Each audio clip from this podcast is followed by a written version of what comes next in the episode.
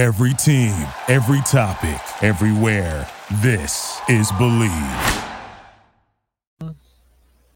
Y ahora, nos abrochamos el cinturón, ponemos la primera velocidad, pisamos el acelerador y comienza el programa. ¿Qué tal amigos de Ricardo, su servidor? Estamos aquí en Garage Latino como lo hacemos todas las semanas. Recuerden, Garage Latino eh, se transmite a través del Believe Network, que es el número uno en Estados Unidos para los podcasts, y pueden bajar los podcasts de Garage Latino en Spotify y en Luminary. Eh, este fin de semana, algo muy, muy tradicional, ya 105 años de un evento espectacular para los que realmente gustan de la velocidad, eh, más que una carrera es, un evento mundial eh, y que siempre tiene sorpresas, siempre tiene sorpresas. Y yo creo que si uno tuviera que apostar quién va a ganar las 500 millas de Indianápolis, no sería nada, nada fácil. Lo tenemos a Gustavo Rosso, especialista en indicar. ¿Qué tal, Gustavo? ¿Cómo estás? ¿Qué tal, querido Ricardo? Un cariño grande, un saludo desde acá de Minnesota. La verdad que aquí estamos muy bien ya de alguna manera podemos decir que estamos descansando, ¿no es cierto? Y analizando todo lo sucedido el viernes, el sábado y el domingo en Indianápolis. Sí, bueno, eh, la, carrera como siempre intriga hasta último momento. Eh, lo bueno es que realmente no hubo ningún accidente, o sea, grave, ¿no? Lo que le pasó a Bobby, a, a, Ray Hall, no sé si es un accidente, pero creo que fue un error en los pits.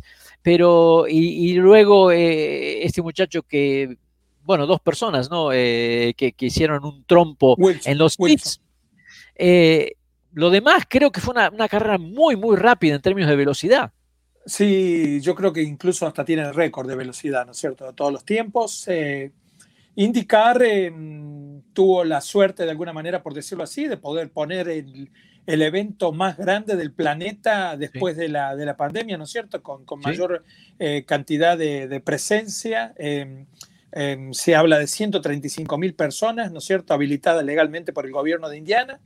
Y mm, definitivamente para mí, em, yo tuve la suerte de alguna manera de, en estar en la, en la, curva número uno, al lado de afuera, porque por las cuestiones de, de las restricciones del COVID, ¿no es cierto?, no pude tener eh, la posibilidad de estar cerca de los autos a la hora de la carrera.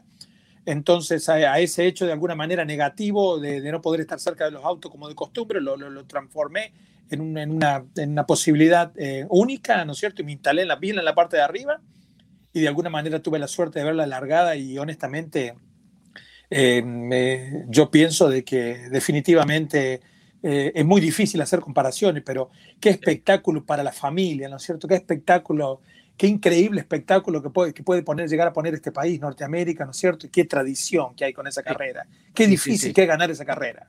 No, es dificilísimo y creo que fue una sorpresa. Y teníamos eh, al frente, teníamos a Scott Dixon y a estos dos jóvenes que parecía que iban a llevarse eh, el trofeo. Y bueno, en las primeras vueltas, inmediatamente, eh, el holandés Vicker demostraba que tenía todo como para salir adelante. Y esas primeras vueltas, eh, realmente los jóvenes, entre Hertha, entre, entre BK, estaban dando un espectáculo genial. Yo creo que la carrera nos dio o nos da la posibilidad de tener muchas lecturas, ¿no es cierto? Y yo no sé si a ti te pasa, pero como sé yo anoche no, no podía conciliar el sueño porque vinimos manejando con mi familia desde Indianápolis. Entonces yo estaba analizando y viendo la carrera, viendo el último y, y me aparecían nuevos protagonistas. Y por ahí hoy leí en el internet de que de que hay más de 10 pilotos que se, se, se, creen adjudicarse haber tenido la posibilidad de haber ganado la carrera, y lo cual es cierto, ¿no es cierto? Porque la, termina ganando Castroneve, pero yo pienso que también había muchos otros pilotos que hicieron mérito o tuvieron chance, ¿no es cierto?, de poder lograrlo. Bueno, se le da uno. Em, eh, para hacer el análisis eh, más crudo, Ricardo, yo creo que tuve una lectura de alguna manera el viernes. ¿No es cierto? Que se, largó a llover y se demoraron en lo que se llamaba la prueba de los carburadores. Y después ya el sábado, un poco más tranquilo, el sábado por la mañana, yo a lo mejor decía, no, pero acá con, con Ganase, con unos autos tan fuertes, me parece que se van a ir los cuatro Ganase adelante y ellos de alguna manera van a controlar el FIO y van a controlar quién va primero y van a ir controlando todo y haciendo los toques en el auto hasta que uno de los cuatro le toque ganar, ¿no es cierto? Porque cuatro pilotos talentosos con cuatro autos extremadamente rápidos es muy difícil, ¿no es cierto? Que, que se les escape el triunfo, ¿no es cierto? Sí, sí, Pero por otro lado lo teníamos este chico Viquet que tiene un hambre increíble de gloria, que quiere ganar, que quiere que va rápido, que no le importa, o sea, no le importa en el sentido de que, de que él, él, fue al frente, ¿no es cierto? O sea, no especuló en ningún momento. Eh, después tenemos al, chico de Hertha también, que tenía un excelente auto, ¿no es cierto? Y también estuvo ahí eh, dando batalla desde el minuto cero prácticamente de la carrera. Y después tenés el misterio, Ricardo, en sí de las 500 millas de Indianápolis. Tenés a Scott Dixon, uno de los pilotos, aparte de ser más talentoso, es uno de los pilotos más, con más experiencia en esa carrera, ¿no es cierto? Con la capacidad real de ganarla, donde a lo mejor con el, con el, con el trompo que hace Wilson en la, en la entrada de los pits, eh, cierran los pits, ¿no es cierto? Y técnicamente le saca ahora, lo saca de secuencia de lo que era la, la primer parada, ¿no es cierto? Y entonces ahí y a Rossi también. Y ahí hay un fenómeno, ¿no es cierto? Que cuando los pilotos alcanzan a dar dos o tres vueltas más y después tienen que venir para, para poner este combustible de emergencia, eh, por algún motivo después hay un, hay un tema de motor que algún día a lo mejor lo tendría que preguntar eh, más técnicamente a la gente de Honda o Chevrolet, pero me parece que cuando se están quedando sin combustible estos autos, después hay que hacer, no, no sé si la palabra exacta es purgarlo, pero al tener turbo sí, lleva sí, hay Que, lo que pasa es que eh, la, la, la bomba sigue chupando, pero eh, lo que pasa es se quedan totalmente seco, entonces comienza a chupar aire y hace, en, en algún lugar en la línea, crea una burbuja de vacío. Y por más que le eches no, no, hay manera de que eso salga, entonces tienen que purgar el sistema. Y bueno, el, truco está en eso, en que nunca te quedes sin nada de gasolina. Seguro. Y, y después, bueno, eh, hay mil de lecturas para hacer, ¿no es cierto, Ricardo? Eh, yo creo que este fin de semana Willpower no tenía, no era su fin de semana. No, no era el fin de semana de Willpower y muchos pilotos tuvieron de alguna manera, ¿me entendés?, desafíos para, que tuvieron que ir sorteando, ¿no es cierto? Pero eh, yo, yo, más que todo lo que quiero rescatar es que yo tuve el privilegio y la suerte de, de, poder hablar con Helio Castroneve el día sábado. Eh, este fin de semana, eh, entre otras de las actividades que estuve haciendo, estuve cubriendo em, todo lo que era la parte periodística para el medio de, de, Brasil que se llama TV Cultura, que son los que hacen el broadcast para todo Brasil. Entonces me tocó hacer una nota con Helio Castroneve, con, con Tony Canan y con Pietro Fittipaldi. ¿No es cierto? Y eh, los tres fueron muy amables, también le estuvimos entrevistando a Patricio Ward. Eh, muy amables, todo, pero, pero el que fue mágico es Helio Castroneve. Y eso que yo, a mí me gusta aclarar las cosas, yo no soy fanático de Helio Castroneve, yo lo respeto, a mí me parece que es un profesional con todas las letras, eh, ha luchado muchísimo por todo lo que le ha tocado o le ha costado ganar en la vida, ¿no es cierto? Helio corrió en la Fórmula 3 sudamericana, yo tengo memoria, ligera memoria de él desde que estaba en esa época, él ha ido a correr a Argentina. Eh, y después Helio, para los que a lo mejor no conocen mucho detalle del automovilismo, tuvo una, participación en, en, lo que era indicar, ¿no es cierto? Y después prácticamente se le terminaban las posibilidades y en el 99 él de alguna manera indirectamente se ve beneficiado por la muerte de Greg Moore, ¿no es cierto? O sea que Greg Moore eh, fallece, ¿no es cierto?, en ese accidente de California y el equipo, el equipo Penske lo termina eligiendo a él para reemplazarlo y de ahí es como que su vida cambió, ¿no es cierto? Y gracias a eso pudo estar muchísimos años con Penske, bueno, con, el equipo Penske corrió con Chevrolet, eh, ganó, eh, tuvo la suerte de ganar tres, tres eh, carreras de las 500 millas, a lo mejor alguna de esas un poco controversial, pero bueno. lo que pasó el domingo es, una cosa de, de, otro mundo, ¿no es cierto? Entonces, volviendo a lo del sábado, al estar ahí hablando con él y verlo tan tranquilo y tan relajado, yo creo que él sabía que tenía un auto para, para ganar. ¿Entendés? Él, él estaba muy, muy tranquilo.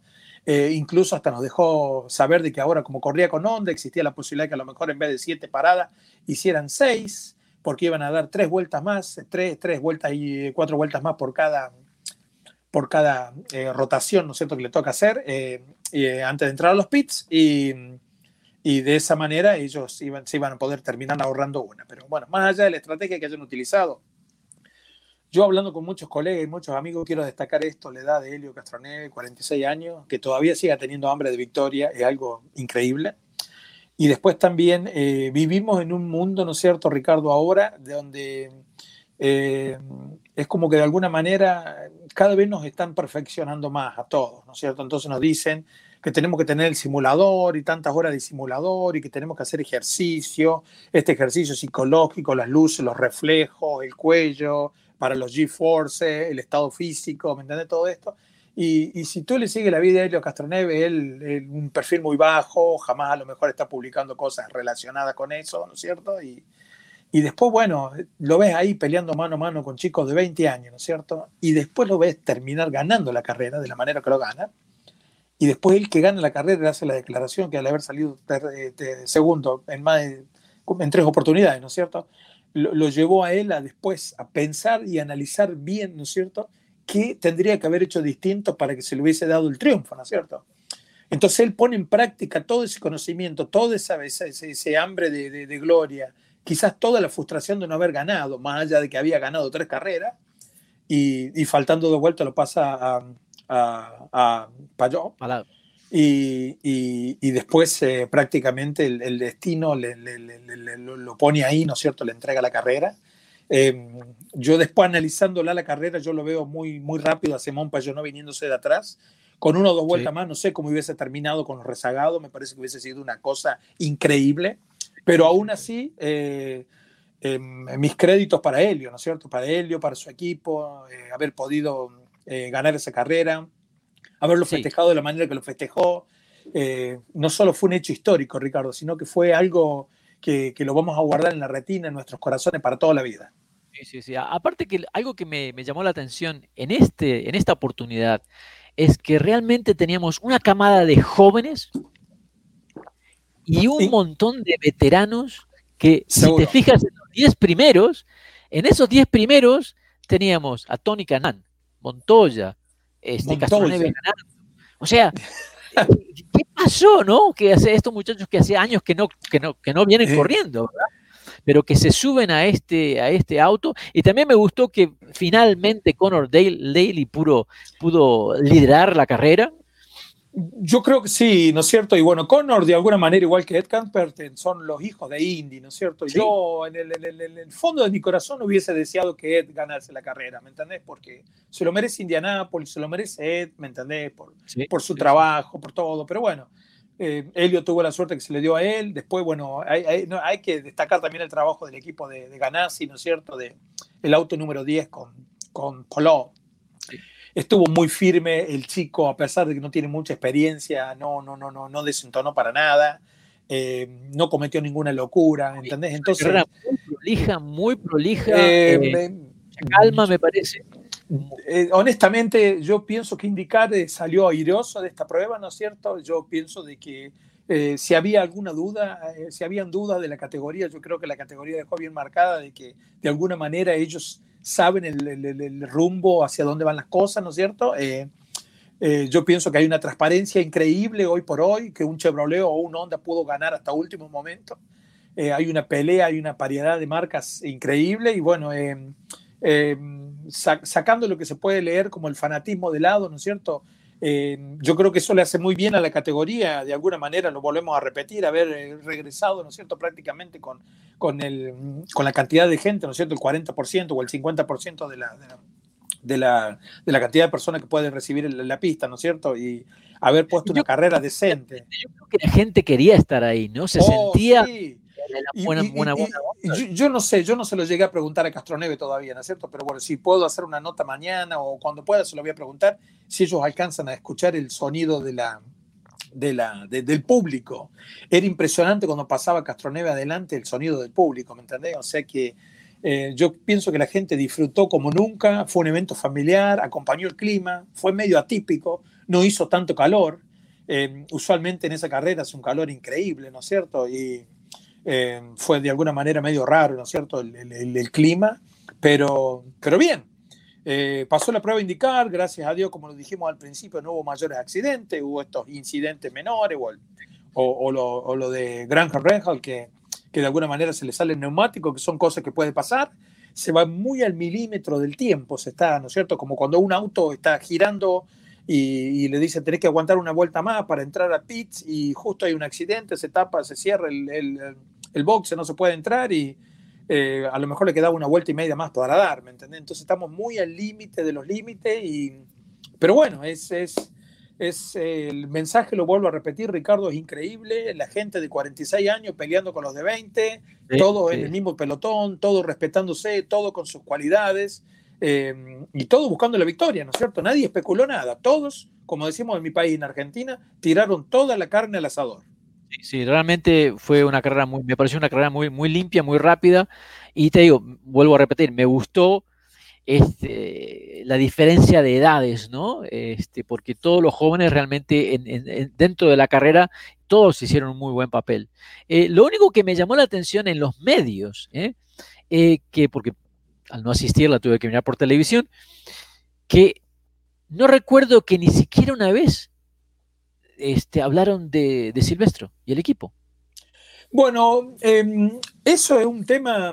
Eh, hubo algunos pilotos que no fueron muy mencionados, ¿no es cierto? Sí. Y, ahí, y ahí yo no sé realmente eh, en dónde enfocarme, porque yo pienso que NBC Sports tiene una, una eh, tiene tres periodistas especializados, ¿no es cierto? Con un conocimiento increíble, ¿no es cierto? Paul Tracy, Thousand Bell, em, te pueden contar a detalle, ¿no es cierto?, de, de, las mañas del auto, lo que está haciendo, a dónde se tira, qué es lo que hace, qué es lo que no hace.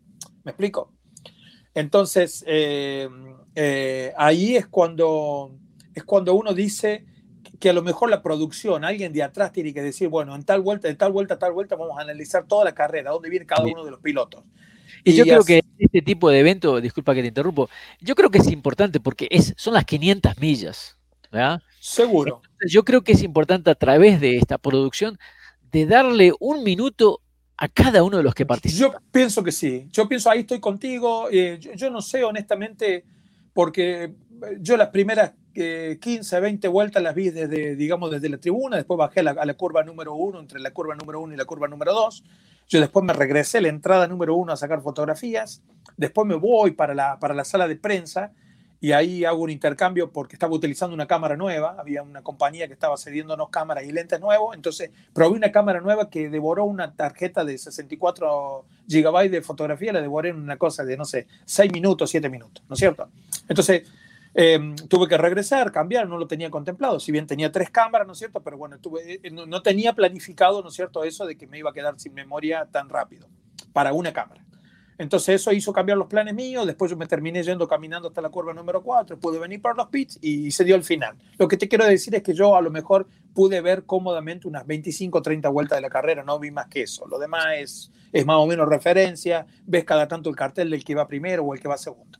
Pero a mí me imagino de que lo único que me queda por pensar es que haya sido una carrera extremadamente intensa, ¿no es cierto? Que a lo mejor no le dio lugar a analizar de los 33 participantes, qué, estaban, qué papel estaban haciendo, dónde estaban ubicados y todo. Pero definitivamente... Eh, nunca hablaron de Pietro Fittipaldi tampoco.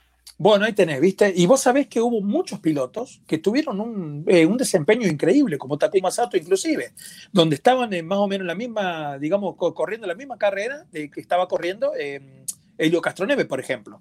El tema que cambia, que todos lo sabemos, ¿no es cierto? Faltando 25, 30 vueltas, 40 vueltas, empieza, ¿viste? El, arriesgar. ¿Qué hacemos? ¿Me entendés? Empezamos a girar más despacio, ahorramos combustible, eh, tratamos de esperar que venga una bandera amarilla, después viene la bandera amarilla y automáticamente veníamos 20 en la carrera, pasamos a estar primero, porque los que venían primero andando más rápido tienen que parar de echar combustible y después se quedan atrás. Después tenés la otra parte, ¿me entendés? Aunque carguen combustible y, y que arranquen desde atrás, arrancan con combustible y con ruedas nuevas los que vienen con, especulando a lo mejor tienen que terminar en un ritmo no del todo rápido porque no tienen, tienen el combustible justo, a lo mejor calculado gracias a la amarilla para llegar al final. En cambio, los que vienen con mucho combustible y buenas ruedas pueden pasar por adentro, por afuera, por cualquier lado. Entonces se hace extremadamente interesante. Pero bueno, aún así, como te decía al principio, ¿me entendés? Hay 10 pilotos que levantan la mano y se creen de haber eh, sido de alguna manera merecedores de haber ganado la carrera, que finalmente le tocó a Helio Castroneve y eh, tuvo un muy buen desempeño Patricio Ward, el mexicano. Eh, eh, el equipo rápido, o sea, haber llegado Montoya al equipo le, sumó cualquier cantidad. El mismo Montoya tuvo un muy buen desempeño, o sea, para ser una, no es un piloto activo en indicar, ¿no es cierto? Y, y, aquí hay otra, otra cosa que me gustaría de alguna manera comentar, o por lo menos dejar saber mi, mi opinión. Es que también tenemos esta teoría de que hay una diferencia, hay un, hay un extra cuando un piloto está activo manejando todos los fines de semana. Se dice que el hecho de que estés corriendo todos los fines de semana te da una sensación de que, de que estás al día con todo, con todos los detalles, estás súper rápido, súper despierto. Y Castroneve lo sentaron a correr esta carrera, ¿entendés? Había estado corriendo IMSA antes, ¿no es cierto? Pero, pero, pero eso también, Gustavo, esa es la diferencia a veces de los realmente, aquellos que tienen ese poquito más y logran ser campeones. Y sí, mira, yo honestamente... como fue Tony Canan, Scott Dixon y Castro Neves. Tienen esa cosa extra. ¿eh? Sí, hoy hablaba con medio, con amigos, colegas de Brasil, ¿no es cierto? Y, y bueno, decían ellos que a lo mejor yo estaba exagerando, ¿no es cierto? Pero porque dice que es muy difícil compararlo con Fittipaldi, a lo mejor con pilotos, ¿no es cierto?, de Brasil, de, eh, con Piquet, ¿no es cierto?, con gente que ha tenido hechos grandiosos, ¿no es cierto? Pero eh, Helio Castroneves, a los 46 no podemos años. olvidar que Brasil es un país de la Fórmula 1 y, y, realmente Indianápolis, la carrera, las 500 millas de Indianápolis son algo muy especial. Es algo que uno tiene que vivir una vez oh, seguro. en persona para tal vez de comenzar a entender lo que es, lo que se siente y ver la historia de este espectáculo que es, casi único en el mundo. Es, lo mismo que, digamos, las 24 horas de Le Mans. Es, algo especial, no, no, es, no es un campeonato, es, es una carrera donde todos ponen en juego su vida. Eh, ¿Cuántos han puesto, o sea, han empeñado sus casas, eh, o sea, han puesto todos los centavos al todo o la nada y muchos han quedado en la nada? Seguro. Pero, viste, le conoce el secreto, Helio, definitivamente a la pista. El, viste, qué sé yo, Helio, eh, les decía a los brasileños, Helio debería ser el embajador deportivo de Brasil, ¿no es cierto? O sea, si lo analizás a él, viste, es una persona correcta, es muy humilde, muy sencillo, muy educado. Eh, tiene tantas virtudes, aún yo no siendo fanático de él, ¿no es cierto? Lo, reconozco. Es, eh, y a los 46 años, extremadamente competitivo, ganar una de las carreras más importantes del mundo, eh, con un equipo prácticamente, no voy a decir debutante, pero no, es, un equipo, ¿no es cierto?, que tiene a lo mejor por ahí la experiencia que pueda tener un equipo Penske o un equipo como Ganassi, ¿no es cierto? Cambió de marca, se fue de Chevrolet a Honda. Em, yo me pregunto qué sentiría Penske, qué, sentiría la organización de Penske después de decir, bueno, lo jubilamos a Castroneve porque pensábamos que, teníamos un mejor proyecto y, y, nos ganó la carrera, ¿no es cierto? No? ¿Eh? Pero yo creo que fue realmente, como todas las 500 millas, llena de sorpresas, un ritmo muy rápido este año. Lo bueno es que no hubo ningún accidente grande, eso fue algo muy bueno. Eh, y bueno, para los que no la vieron, van a tener que buscar la carrera. Eh, el mirar las reseñas que, se ven en YouTube de cinco minutos realmente no le dan ningún tipo oh, no, no, no. Esa carrera me parece que hay que verla toda. ¿eh? Hay que verla toda. hay que verla y hay que sufrirla. Muchísimas gracias, este, Gustavo. No te vayas, que ya regresamos con, David. Tenemos otros temas interesantes. Amigos, recuerden, pueden bajar el podcast de Garage Latino en Spotify, Luminary, o nos pueden escuchar también en Believe Network. Ya regresamos. Gracias por participar con nosotros. Garage Latino sale al aire por la cadena nacional Believe Network. Visita la página garagelatino.com, dale un like a Facebook Garage Latino y envía tus comentarios. Garage Latino está disponible en iHeartRadio, TuneIn, Stitcher, iTunes, Luminary y por supuesto Spotify. Así que baja el podcast y compártelo con tus amigos. Thank you for listening to Believe. You can show support to your host by subscribing to the show and giving us a five star rating on your preferred platform. Check us out at Believe.com and search for B L E A V on YouTube.